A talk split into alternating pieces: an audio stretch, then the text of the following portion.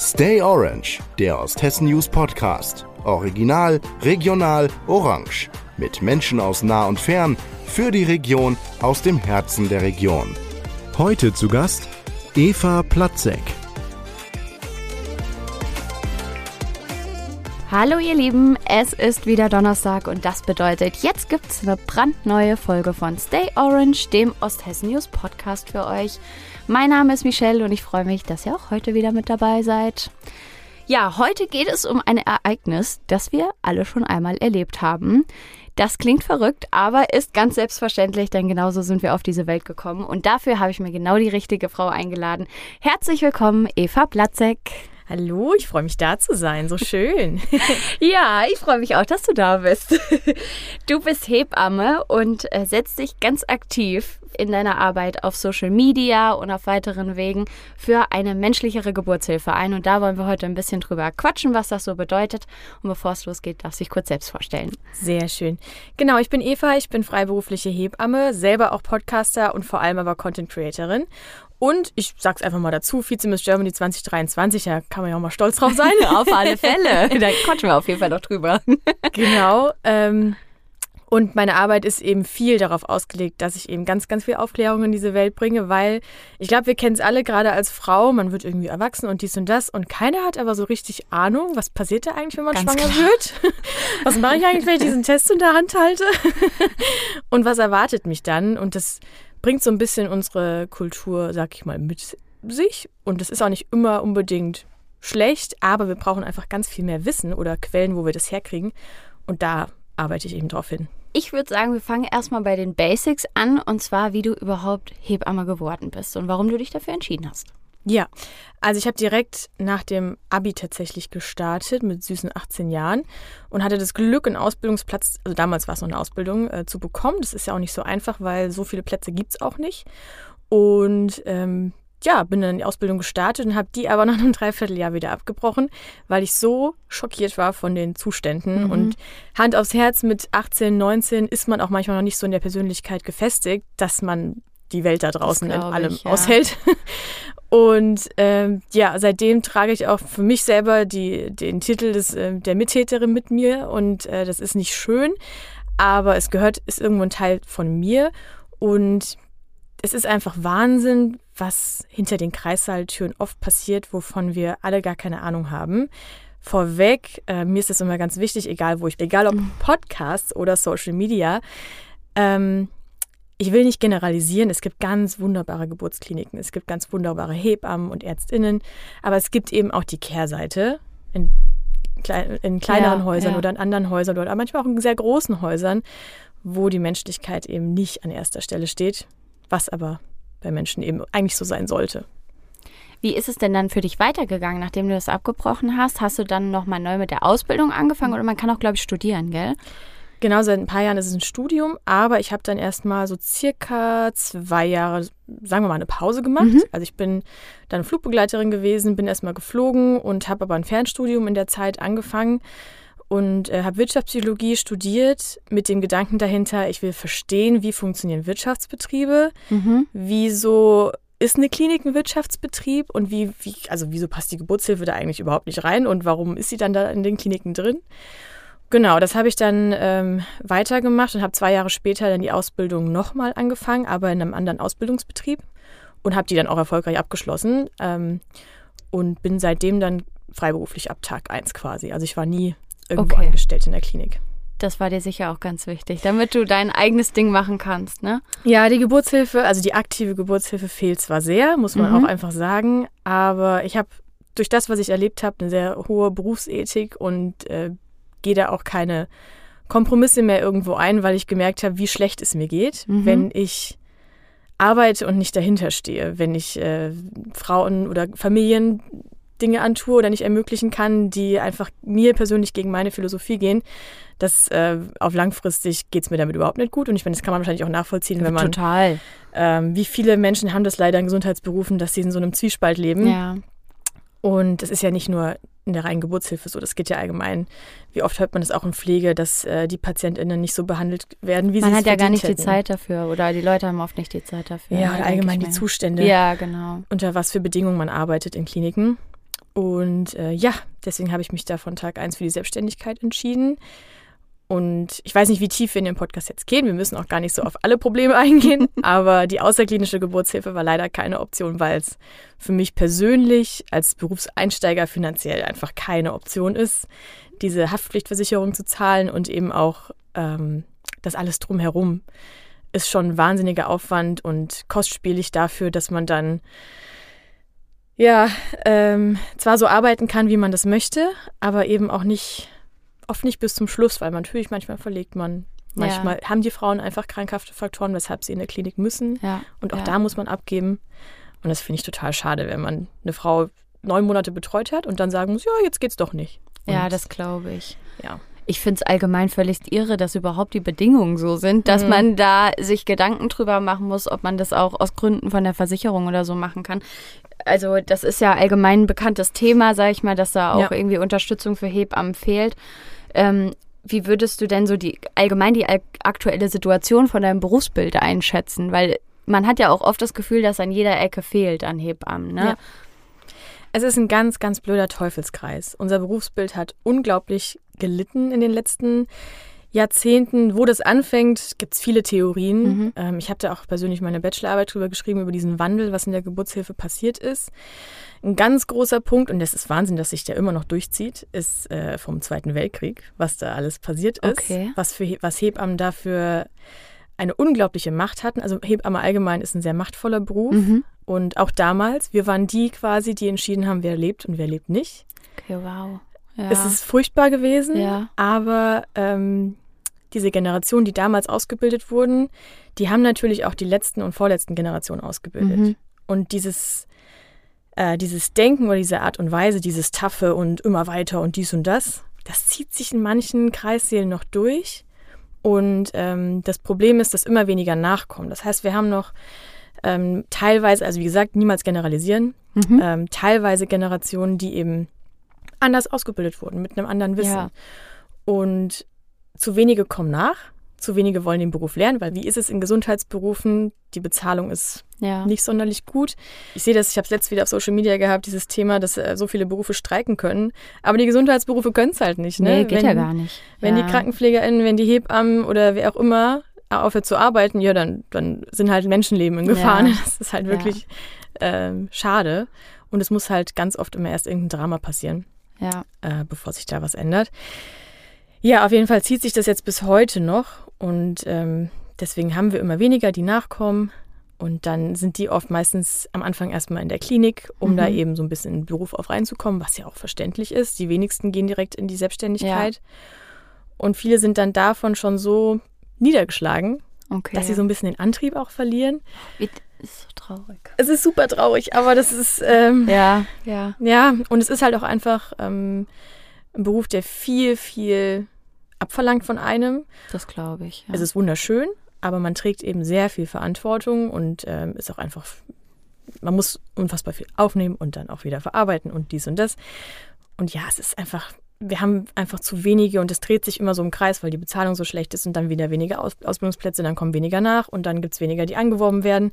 Als ich damals überlegt hatte, Hebamme zu werden, kam mir ganz oft der Satz entgegen, ah, überleg dir das nochmal mm, mach's, mach's lieber nicht. Komm, lern doch was Vernünftiges, ne? Ja. Und es ist so bescheuert, weil so kommen ja die Leute auch nicht nach. Es ist ja was Vernünftiges. Auch mal abgesehen davon. Also, ne? Ja, ja total. Total. Ist, wenn man halt so frustriert in so lange einem Beruf war und dann kommt jemand und sagt, oh, ich möchte es unbedingt werden, ja, dann kommt die Frustration halt ja. manchmal durch.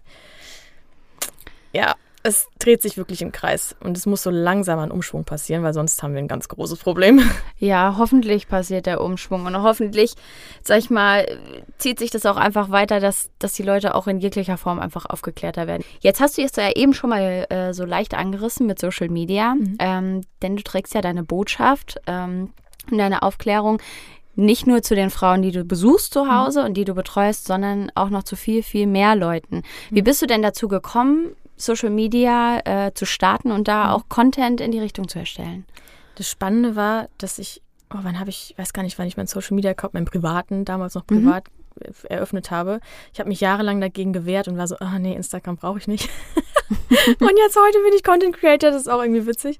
Aber gut, So ändert sich das manchmal. Aber das kam tatsächlich mit, ähm, mit Miss Germany, beziehungsweise so circa ein halbes Jahr vorher, Mhm. wo ich so überlegt hatte, okay, ich habe mich da jetzt beworben und ich will in die Öffentlichkeit und unsere Generation ist ja viel, was heißt Öffentlichkeit, Social Media ist Ja. ein ganz großer Teil von. Voll, ja. Und wir wissen alle auch, Social Media kann toxisch sein, leider. Mhm. Aber ähm, es kann auch ganz, ganz viel verändern und wir erreichen halt theoretisch, die haben die Möglichkeit, so viele zu erreichen. Und das Konsumieren ja auch so. Also, Mhm. ne, also der Konsum ist ja gigantisch, gerade in den Generationen, die genau jetzt dein Ansprechpartner sind da, ne? Ja. Ja. Und das bringt eben auch Chancen mit sich. Und äh, wir wünschen uns ja alle eigentlich immer mal jemanden, der ehrlich spricht, ähm, ohne jetzt groß das alles rosarot darzustellen. Und ich meine, ich rede natürlich auch ab und zu über die schönen Seiten der Geburt, weil es ist wunderschön und es wird auch immer wunderschön bleiben. Aber es braucht halt auch mal jemanden, der es auch mal ausspricht, dass es nicht überall so gut läuft. Mhm. und aber auch die Menschen an die Hand nimmt und eben zeigt, wie man sich vielleicht ein bisschen vorbereiten kann oder was die eigenen Rechte sind. Wie keiner von uns weiß, was eigentlich im medizinischen Betrieb, was, was dürfen die eigentlich mit uns machen und was nicht. Ja. Ähm, und ja, ich finde also Social Media hat einfach riesengroße Chancen und deswegen habe ich damit vor, jetzt, also so richtig aktiv vor eineinhalb, bisschen länger vielleicht Jahren angefangen und dafür läuft es gerade letzten Monate wirklich gut und ähm, erreiche immer mehr Menschen und das ist schon spannend, was auch zurückkommt. Das glaube ich.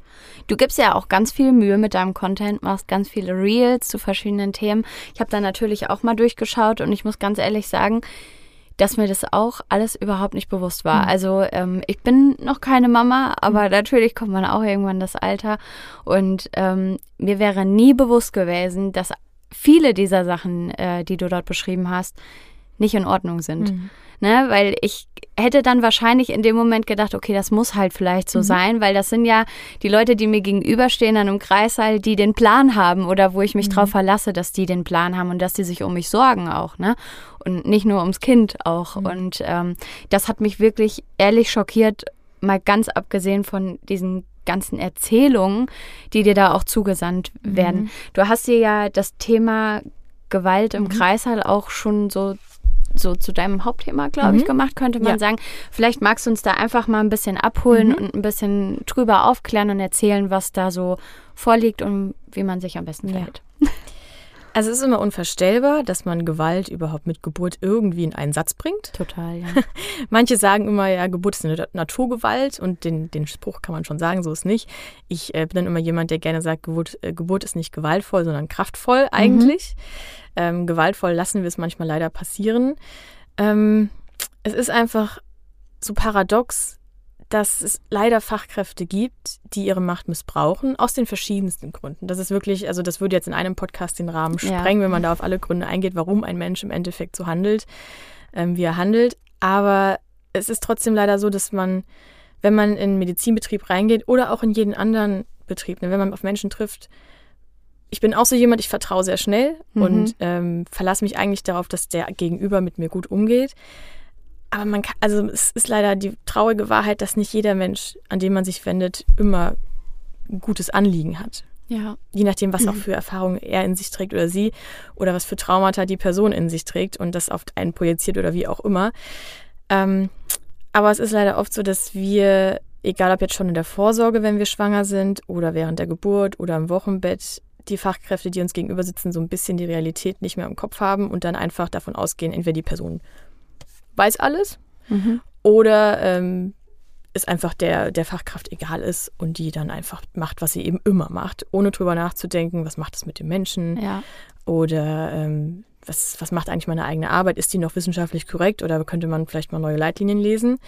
Und dann passieren eben so Sachen wie, dass ähm, gerade in der Vorsorge niemand so richtig weiß, was gehört zu einer Vorsorge eigentlich dazu. Man geht zum Arzt und der macht dann seine Sachen ähm, und denkt, ja, das wird schon alles so passen, weil natürlich, man geht zum Arzt und der Ja. ist ja der, Ist ja der Profi, ist ja die. Fachkraft. Ja, genau. aber dass Ärztinnen ähm, im Studium überhaupt kaum Geburtshilfe haben, weil es ja eigentlich, sage ich mal, die, die krankhafte Seite in der Medizin das Wichtige ist. Es Mhm. ja an sich ist es ja eine Symptombehandlung, das heißt, die lernen ganz viele Krankheitsbilder und dann lernen sie, ah, okay, was ist das und wie kann man das behandeln?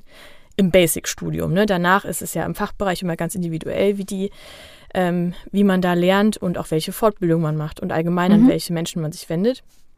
Aber im Großen und Ganzen ist die gesunde Seite, die Physiologie, einfach die Aufgabe von den Hebammen. Und das ist in Deutschland ja auch immer so. Ach, Hebammen machen auch Vorsorge, ja. Mhm. Das ist unser Beruf. Und dann ist es halt bei vielen GynäkologInnen leider so, dass ähm, die klassische Vorsorge so ein bisschen verloren geht, weil sie eben so, ein, so seit Generationen das weitergegeben wird, dass es in ja. Medizin so ist. Und dann passieren, fangen da schon die ersten Fehler leider an, weil man einfach so blind vertraut und dann zum Beispiel jedes Mal vaginal untersucht wird. Das gehört einfach nicht zur Vorsorge dazu. Es hat keine Konsequenz, es bringt nichts. Okay. Deswegen ja. ähm, macht auch eine Hebamme in ich der Regel. Ich hätte niemals in Frage gestellt, ja. zum Beispiel, ne? weil ich es einfach nicht wusste. Ja. Eine Hebamme macht in der Regel keine vaginale Untersuchung, mhm. nur bei einer Indikation, wenn irgendwie im Gespräch irgendwie ja. was rauskommt oder ein Symptom da ist irgendwie. Dann das CTG. Die Herztöne des Kindes abzuhören, ähm, ist auch so zur Routine geworden, dass das mit dem CTG ab einer gewissen Woche gemacht wird. Steht nirgendwo. Kann man einfach nur abrechnen. Mhm. Und das machen die Ärzte halt einfach auch. Dass ja. das CTG störend für das Kind ist, erwähnt aber keiner dazu. Ach krass. Okay. Lachen, viele lachen immer einfach so, oh, mein Kind haut immer ab beim CTG und dann müssen wir immer das suchen mit den Herztönen. Ja, es, halt, es ist halt einfach ein Störfaktor fürs Kind. Die merken das auch auf gewisse Art und Weise ja. im Bauch. Ist nicht unbedingt schädlich, das auf keinen Fall, aber die sind einfach kurz gestört. Und ja, okay. Suchen sich Ruhe, sage ich jetzt mal. Genau. Ja. Deswegen ist es auch in der normalen Vorsorge eigentlich nicht vorgesehen. Man soll die Herztöne kontrollieren, keine Frage.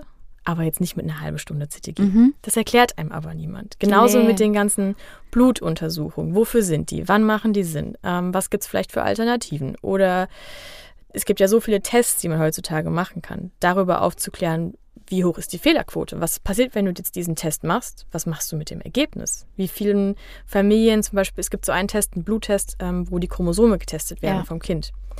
Super Sache, aber man muss den Eltern halt auch erklären, was die mit dem Ergebnis machen. Was das für eine Konsequenz hat, sage ich mal. Genau. Ne? Es ja. kann sein, dass das und das Ergebnis kommt. Ja. Es gibt aber auch eine Fehlerquote. Und ihr müsst einfach danach wissen, wenn da jetzt die und die Diagnose steht oder die mögliche Diagnose, was macht ihr damit? Ja. Vollkommen. Und meisten wird einfach so gesagt, ja, wir machen jetzt einfach mal den Test. Ne? Sie sind ja auch schon über 35. Ne? Ja, das, ja, genau. Da, aber ich, ich hätte jetzt schon zu allem Ja gesagt, sage ich jetzt mal. Also, ja. ja, ist krass. Okay, Wahnsinn. Und ich finde es an sich schön, dass wir den Fachkräften vertrauen. Ja. Aber man muss sich halt immer noch mal kurz bewusst machen, es ist unser Körper mhm. und wir haben das Recht zu wissen, was an unserem Körper passiert. Und es geht eben auch in der Geburt, ähm, in der Geburtshilfe dann weiter, wenn es dann wirklich Richtung Kreissaal geht, wenn es Richtung Einleitung geht oder auch da CTG schreiben, Ultraschalluntersuchung, wie man sich bewegt und macht und tut. Es ist unser Körper und wir dürfen immer fragen, und warum machen wir das jetzt? Und wenn dann halt irgendwie keine Antwort kommt oder es ist Klinikstandard oder ähm, weil ich das sage, mhm. das sind halt keine Begründungen, und man muss einfach so ein bisschen die Eigenver Eigenverantwortung wieder so ein bisschen pushen in den Menschen, ähm, dass es wirklich unser Körper ist und unsere Rechte. Und wenn man das Wissen nicht hat, was, wenn ich den Beruf nicht hätte, hätte ich auch gar kein Wissen, dann würde ich da auch ne? reinlaufen ne? und mir denken, ja, ja. macht mit mir, was ihr wollt. Nee, ihr werdet schon wissen. Aber es, man kann nicht davon ausgehen, dass man jemanden in die Hände fällt, der immer so gut mit einem umgeht. Und du hattest ja gefragt nach so sag ich mal, was ist, was bedeutet jetzt Gewalt wirklich ja, während ja. der Geburt? Und da spreche ich immer gerne eine Triggerwarnung vorne aus, wenn irgendjemand von euch ein Trauma mit sich trägt, gerade was Gewalt oder sexualisierte Gewalt angeht. Hört vielleicht kurz weg, weil das kann immer so ein bisschen was ja. hochholen. Ähm, das fängt an mit vaginalen Untersuchungen, die nicht vorher angekündigt werden. Man kann sich das auch immer nicht vorstellen, dass, dass sowas passiert, aber es jeden Tag aufs Neue ne, werden Beine auseinandergerissen, die ganze Hand reingerammt und immer wieder und die Frau schreit Nein und dann wird trotzdem weitergemacht. Oder es gibt zum Beispiel einfach nur, wenn wir wieder zur Vorsorge zurückgehen, ähm, es ist üblich, auch nicht wissenschaftlich fundiert, aber üblich, dass am errechneten Termin die Frauen zum Gynäkologen gehen. Mhm. Ist so ein, hat sich so ein Standard eingeschult, irgendwie, warum auch immer. Und da wird es häufig gemacht, dass ungefragt bei der vaginalen Untersuchung nochmal so eine Alpol-Lösung nennt sich das. Da löst man quasi, ich sage es jetzt mal umgangssprachlich, man geht in den Muttermund rein, wenn man reinkommt und löst die Fruchtblase so von dem, von dem Muskelgewebe, so ganz grob gesagt. Aber das weiß man gar nicht meistens. Naja, wenn es jemand nicht ankündigt, dann weiß man es nicht. Und das ist hochgradige das ist so Gewalt. Und da ist dein Finger halt schon drin. Du hast vielleicht zur vaginalen Untersuchung Ja, ja gesagt, ja. aber nicht zu allem anderen. Und auf einmal tut's weh und irgendjemand manipuliert Ja. da unten richtig, weil das, man geht wirklich in den Muttermund. Und jede Frau, weiß nicht, wenn man den Schmerz kennt, wenn man an den Muttermund kommt, das ist unangenehm. Das ist wirklich Man will ja auch schön. vielleicht auch einfach, dass es genau in der Zeit passiert, wie die Natur sich das überlegt hat und nicht, weil man jetzt vorher da Ja. ne, das, sind- beschleunigt, sag ich mal. Das sind so Kleinigkeiten, Ja. die aber ja. einfach nicht okay sind. Und da habe ich auch immer wieder Frauen, die mich anrufen und sagen, hm, mir ist das heute irgendwie passiert und ich blute jetzt schon wieder seit zwei Tagen. Ist das irgendwie normal? Und ich so, also Ja. die Blutung als Konsequenz kann passieren, ja, aber dass es ohne Einverständnis gemacht wird, nee, das ist nicht normal. Oder einfach mal spontan die Fruchtblase aufpieksen mit dem Finger und während der Geburt ohne Einverständnis. Ne? Das passiert auch ganz oft so, um, ups, einfach mal aufgemacht, das merkt die Frau ja nicht. Es kann ja niemand im Nachhinein prüfen. nachweisen, ja. War das jetzt ein Zufall? Oder hat die Hebamme mit so einem hat so, Ja, okay, gepiekst und okay. aufgemacht? Das sind so Kleinigkeiten, mit denen es anfängt, Ja. ähm, bis hin zu Medikamentengabe ohne Einverständnis. Gerade Oxytocin, das ist ja der, das Medikament ähm, oder unser Hormon, was die Wehen macht. Das Mhm. wird als Venentropf verwendet. Ein Drittel aller Frauen bekommt einen Venentropf unter Geburt. Muss Mhm. man sich mal überlegen, dass so viele Frauen angeblich eine Venenschwäche haben. Ja, ja, ja, ja. Ich sitze hier die ganze Zeit nur und gucke, ich denke, wie, heftig einfach, Das ja. ist total absurd. Und ja, Das ist ein sehr krasses Medikament, weil es ist ein körpereigenes Hormon. Wenn das künstlich zugeführt wird, genauso wie mit der Pille, das hat Konsequenzen. Und keiner erklärt, oder die wenigsten erklären einem vorher, was macht es mit dem Kind, was macht es mit der Mutter, ähm, was kann nach der Geburt passieren, ne? Blutungsgefahren, was kann mit dem Kind passieren, Stillbeziehungen. Das sind all solche Geschichten, die damit beeinflusst werden. Und es wird einfach drangehängt und zack, bumm, rein. Und ähm, auch da gibt es zwar Leitlinien, aber Leitlinien sind keine fixen, wie sollte man sagen, Regeln oder Gesetze, an die man sich halten muss. Und jede Klinik hat ja auch die eigenen Standards. Und bei manchen wird es wirklich reingeschossen, äh, teilweise in, in, in Beträgen, in hohen Milliliterbeträgen, wo man sich denkt, boah, kein Wunder, dass die Frau danach blutet. ne? irre, ja, ja.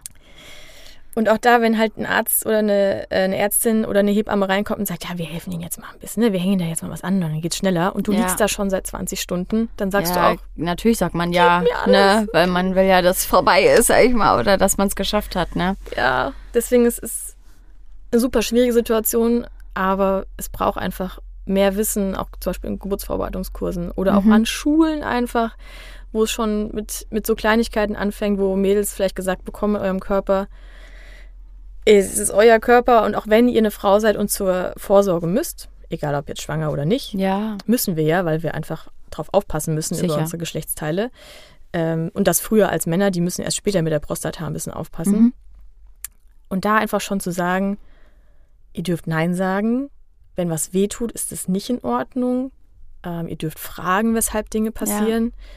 Das sind so Geschichten, das kann man von, von klein auf mitgeben den Menschen. Wenn man schon gleich richtig aufklärt, sage ich mal, Ja. dann entsteht ja gar nicht diese Situation hoffentlich, in der man sich da auch komplett drauf verlässt. Ne? So. Ja.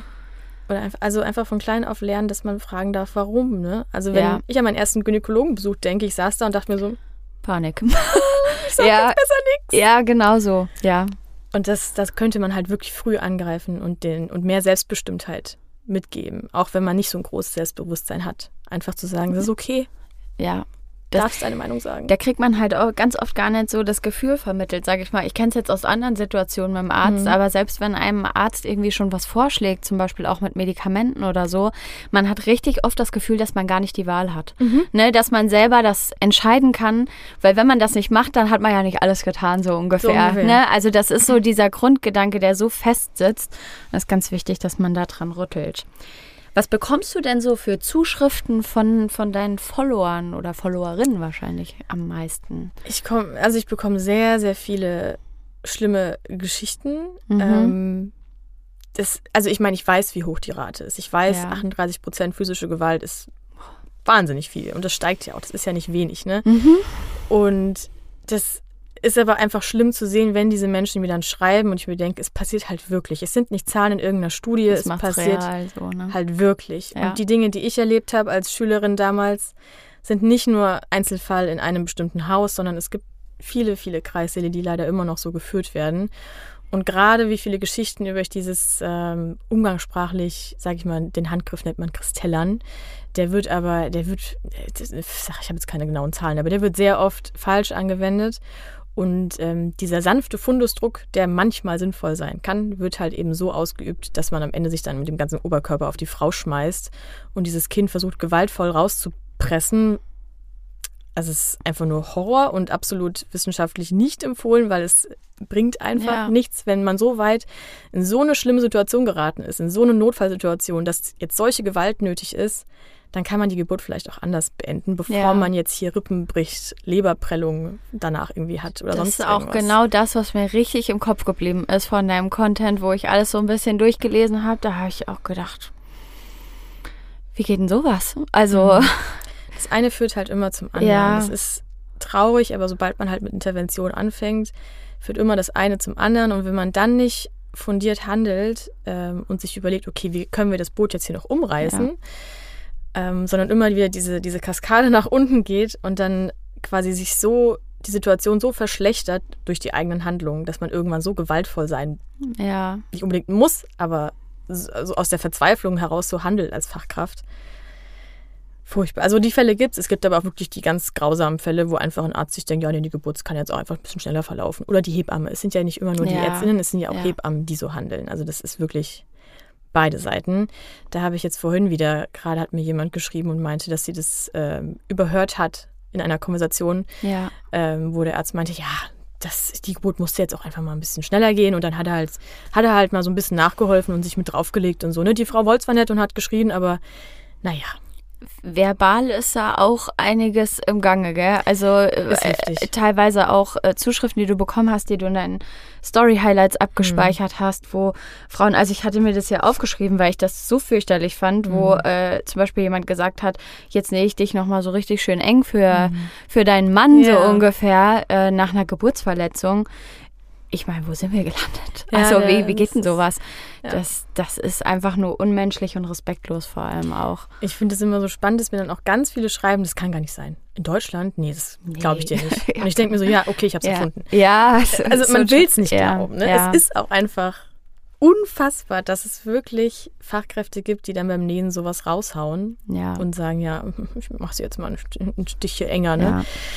Äh, was das für Konsequenzen hat. Es ist ja schon eine minimale Form von, jetzt nicht Beschneidung, aber in die andere Richtung, ne? ja. das Zunähen danach. Ja. Und äh, ich kriege so oft dann, gerade aus, wenn ich so ein Real post oder sowas, ähm, dann viele Nachrichten, die kommen so, ah, ich habe das auch lange gehabt und ich habe immer geblutet beim Geschlechtsverkehr danach und es hat mir immer so weh getan und noch Monate danach und dann haben sie gefragt, könnte das das vielleicht sein? Und dann habe ich gemeint, hm, lass halt mal deine Gynäkologin ja. oder den Gynäkologen schauen, ob wie du zusammengenäht worden bist könnte schon sein. Und dann ist es so, diese Dunkelziffer ist halt auch extrem hoch, weil nicht jeder Gynäkologe oder Gynäkologin macht irgendwie ein blödes Kommentar. Ja. Manche machen es halt auch. Ja, glaub, ja, glaube ich. Das, und auch, ich denke mir halt auch, ähm, dass viele das ja vielleicht selber gar nicht wissen, dass mhm. es ihnen so geht, ne? wie ja. du sagst, dass dir dann jemand schreibt. Ich meine, es ist ja auch immer die Sache dann, ob man dann überhaupt die Aufklärung dafür erhält. Deswegen mhm. machen wir heute auch eine Folge und hoffentlich ganz viele Follower für dich, damit sich alles super krass verbreitet, ja. ähm, damit man Bescheid weiß. Wenn man jetzt aber mal das absolute Gegenteil mhm. nehmen würde, und zwar ähm, eine Geburt im Idealfall mhm. mit Respekt und Menschlichkeit. Mhm. Wie würde das für dich aussehen? Schwierig zu sagen, weil es ganz, ganz individuell ist, aber es gibt einen ganz großen Grundsatz und der ist quasi Kommunikation. Dass mhm. du, egal wie, Kommunikation muss auch nicht immer mit Worten sein, weil es ist während der Geburt, es gibt so verschiedene Frauen und äh, wie, wie die eben gebären. Manche sind noch offen für Kommunikation ja. im Sinne von Sprache, andere sind einfach so in ihrer Welt und wollen einfach nicht gestört werden. Mhm. Aber egal wie, egal ob das dann ähm, in der Vorsorge ist oder während der Geburt oder im Wochenbett, dass man sie als Mensch sieht und respektiert und eben immer ihr auch die Wahl lässt. Und manchmal, ganz ehrlich, manchmal reicht es auch einfach, wenn du jemandem in die Augen schaust und mal kurz irgendwie am Arm anfasst, sie ganz kurz aus der Welt rausholst und irgendwie sagst, hier, das und das ist gerade der Fall, ich hätte eine Idee, wollen wir das ja. so und so. Und dann kann sie entweder entscheiden oder sie sagt, mach, was du für richtig hältst. So okay, ungefähr. ja, okay, okay. Oder eben dieses Thema, dass Nein eben auch Nein heißt. Das heißt, wenn äh, ich untersuche, vaginal zum Beispiel, ähm, und die Frau sagt, nein, mir tut das jetzt weh, dass du nicht drin bleibst und weitermachst, sondern dass du natürlich die Vagina verlässt und Ja. der Frau jetzt den Moment, das ist ja ihr Intimbereich, das ist die Beziehung danach, wie oft die gestört ist zum eigenen Intimbereich, kann ich, also ich meine, ich schreibe auch ein Buch, aber kann ich ein Buch von schreiben, so ja, ungefähr, ne? Ich. Ja, ja. Und im Idealfall sieht es quasi so aus, dass am Anfang der Schwangerschaft der Familie, der Frau, wie auch immer, die Wahl gelassen wird. Hier, so, du hast alle vier Wochen eine Schwangerenvorsorge, am Ende alle zwei. Du darfst die bei der Hebamme, du darfst die bei einem Arzt oder Ärztin machen. Es ist deine Entscheidung, die stehen, das steht dir zu. Und du kannst gucken, wo du dich wohlfühlst, ob du das im Wechsel machst oder wie auch immer. Mhm. Erstmal die Grundlagen zu erklären, was überhaupt jetzt in der Schwangerschaft passiert Ja, dann einmal eben mitzugeben, alles, was passiert, läuft normalerweise entlang der Mutterschaftsrichtlinien. Wenn du da mehr wissen willst, kannst du sie dir mal angucken. Ja. Die kann sich jeder durchlesen. Dann weiß die Frau schon mal, ah, okay, ich kann, schon, ich kann gucken, was mit mir ich passiert. hätte nicht mal gewusst, dass sowas existiert. Also jetzt, oder wie es genau heißt, sage ich mal, Ja. ne? So, ja, super. Ob sie das dann macht ja. oder nicht, liegt bei ihr, ne? Aber ihr Kann man einfach die. Möglichkeit zu geben. Dann geht es weiter, wenn es Richtung Geburt geht, ähm, also Ende der Schwangerschaft, eben einfach auch aufzuklären, wie lang ist so ein Geburtszeitraum? Was, Mhm. Wie beginnt eine Geburt? Und äh, was haben wir für Möglichkeiten, wenn es eben Richtung Ende vom Geburtszeitraum geht, wie wir vielleicht so ein bisschen anstupsen könnten? Ähm, auch da nicht einfach direkt Medikamente zu geben, sondern einfach natürlich erstmal zu gucken, woran liegt es vielleicht? Ist es vielleicht auch ein psychisches Problem? Will die Frau Ja. hat die Probleme, gerade mit dem Gedanken Richtung Geburt zu gehen, sind da Ängste oder was auch immer, Mhm. ne? dass man da einfach auch gut berät, auf Augenhöhe und ehrlich und wertschätzend und nicht einen gewissen Plan einfach so zack, zack, zack abarbeitet und nach zehn Minuten vaginale Untersuchung und äh, einmal auf die Waage stellen, ist die Frau wieder aus der Praxis draußen. Also das ist halt keine Vorsorge. Und wenn es dann Richtung Geburt geht, dass man mit ihr zusammenschaut, wo, wo willst du denn gebären? Ist es ein Mhm. Geburtshaus? Ist es eine Klinik? Ähm, ist es vielleicht ein Krankenhaus, was jetzt keine Kinderklinik hat, aber eben eine gute Geburtshilfe? Ist es eine Hausgeburt? Eben zusammenzuschauen, wie ist die Anamnese, was ihr wichtig ist, was bedeutet für sie Sicherheit und ähm, da eben auch zu beraten, weil es eigentlich auch eine ganz große Aufgabe ist. Und dann während der Geburt ihr einfach den Freiraum zu lassen. Also wir sind jetzt immer in der Physiologie, also im Mhm. Gesunden, ne? das ist immer ganz wichtig dazu zu sagen. Und ähm, ihr da den Raum zu lassen, zu unterstützen, nach Leitlinien sinnvoll zu arbeiten, weil da haben sich viele Menschen sehr viel Mühe gegeben, diese Leitlinien aufzustellen und die haben auch einfach ihre Berechtigung, also gerade die Ja. aktuellen zumindest, ne? Die so veraltete alte Leitlinien brauchen wir nicht drüber sprechen, Nee. aber diese, die, es gibt relativ neue, die wirklich gut sind und da sich so ein bisschen dran zu halten, weil das ähm, einfach in der Mehrheit gesehen wurde, dass Mhm. gewisse Dinge einfach sinnvoll sind und ähm, auch da ihr die Wahl zu lassen, anzubieten. Im Idealfall, ganz ehrlich, wenn eine Geburt gut läuft, dann ist man einfach dabei als Hebamme, weil 1 zu 1 Betreuung wichtigstes Schmerzmittel, wichtigster Sicherheitsfaktor und unterstützt ein bisschen, gibt vielleicht mal hier und da ein paar Tipps Ja. und ähm, mehr macht sie gar nicht. Am Ende, am Ende muss die Hebamme nicht mal das Kind auffangen, am im Idealfall nimmt es die Frau selber entgegen oder der Partner und das, that's it. Ne? Mhm. Also klar, es ist nicht immer so rosarot. Manchmal gibt es Faktoren, die brauchen auch eine Klinik oder irgendwelche Medikamente. Aber auch da kann man den Menschen sehen und in die Augen schauen und mit ihm sprechen. Ja. Das ist, äh, da gibt es für mich keinen Kompromiss. Eigentlich unterstützend, sage ich mal, Ja. aufklärend, dass die Personen selber entscheiden können, sag ich mal, und ihren Weg finden in, in, in der Rolle dann sozusagen. Mit ganz viel Wissen konfrontierst du ja deine Hörerinnen und Hörer Mhm. zum Beispiel auch in einem Podcast. Also das Mikrofon hier, das ist hier ganz vertraut, würde ich mal sagen. ähm, du hast schon am Anfang gesagt, manchmal wird man, also man, man, man wird eh, nicht nur manchmal, das ist immer so, man wird erwachsen und es kommen verschiedene Themen ja auf einen zu, unter anderem zum Beispiel eine Schwangerschaft und eigentlich hat man so gar keinen Plan, was überhaupt irgendwie los ist. Und in eurem Podcast sprecht ihr ja ganz viele verschiedene Themen an. Zum Beispiel auch, wie man sich die Finanzierung mit einem Kind vorstellen kann, ähm, um da aufzuklären. Vielleicht magst du da kurz noch was drüber erzählen über den Podcast. Ich finde es halt super spannend, dass äh, Geburtshilfe wird ja oft so als Nische eingelegt, als Mhm. Nischenthema. Aber Hand aufs Herz, da gehört so Geht viel ja dazu. an. Da ja. gehört weibliche Ja. Aufklärung von vorne bis hinten dazu. Und äh, da gehört zum Beispiel, wie du es gerade auch gesagt hast, wenn man Eltern wird, da kommen auf einmal so Themen wie Finanzierung oder Finanzen Ja. oder wie kann ich für mein Kind vielleicht was aufbauen, wie kann ich mich vielleicht aus einer schlechten Situation rausholen. Mhm.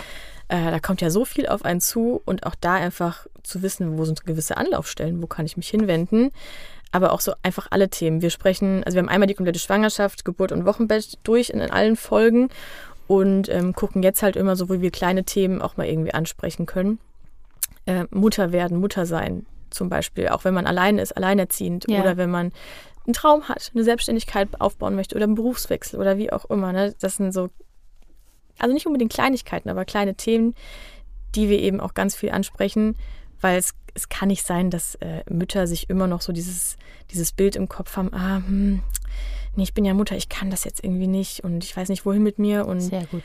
Also, das zu überdenken. Ja, weil wir, also wir haben, wir leben in einem wunderbaren Land. Wir Ja. sind Deutschland, wir sind sehr privilegiert, muss man einfach sagen. Und wir können das auch einfach nutzen. Und wir haben so viele Ressourcen. Und leider haben wir ja oft im Kopf, dass wir alles alleine schaffen müssen. Und da will ich unbedingt von weg, egal ob jetzt Geburtshilfe, Ja. egal ob Schwangere oder im Wochenbett oder schon Mama seit zehn Jahren oder wie auch immer.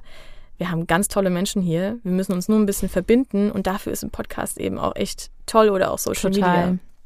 Total. Ich finde es auch immer gut, irgendwie, also ich höre ja auch selber viele Podcasts, wer hätte es gedacht? Und ich habe das ganz, ganz oft, dass mir das irgendwie auch gut tut, in Bezug auf verschiedene Themen, einfach so einen kleinen Leitfaden zu bekommen. Sich nicht alleine zu fühlen mit dem Thema, sag ich mal. Und ähm, da finde ich das ganz, ganz toll. Und ich finde es super, dass du vor allem so viele verschiedene Wege wählst, sage ich mal, um, ähm, um auch aufzuklären. Denn das ist ja immer noch nicht alles. Wir haben ja am Anfang, hast du es schon kurz gesagt, du bist dieses Jahr Vize Miss Germany geworden und hast dich auch bei der Misswahl, da hat sich ja das Konzept in den letzten Jahren sehr verändert. Wir hatten ja auch schon die Anja Kallenbach hier sitzen. Genau, ähm, Miss Germany aus dem Vergangen, vorletztes, 21, glaube ich. Ich glaube, zwei Jahre schon her, ja. Ja, ich glaube, es ist zwei Jahre her, genau. Und da hat sich ja das Konzept sehr verändert. Da geht es ja vor allem auch um starke Frauen, die eine Botschaft haben und ähm, nicht mehr dieses Oberflächliche im Fokus und hast dort dein Thema auch verbreitet. Wie bist du denn überhaupt auf die Idee gekommen, dich da zu bewerben und diesen Weg zu gehen? Instagram. Ich als kleines Social Media Mäuschen. Da kam, es kam mir die Werbung über Instagram und es äh, war aber direkt so dieses, oh krass, äh, das sieht nach einem richtig guten Konzept aus. Ja. Und äh, da ich ja gerade anfangen wollte, mit in diese, in diese Aufklärungsarbeit zu starten und in die Öffentlichkeit zu treten, dachte ich mir, warum nicht? Beim ersten Mal bewerben wurde ich nicht angenommen, beim zweiten Mal dann doch. Und ähm, dafür bin ich relativ weit gekommen, würde ich sagen. Auf alle Fälle, hallo?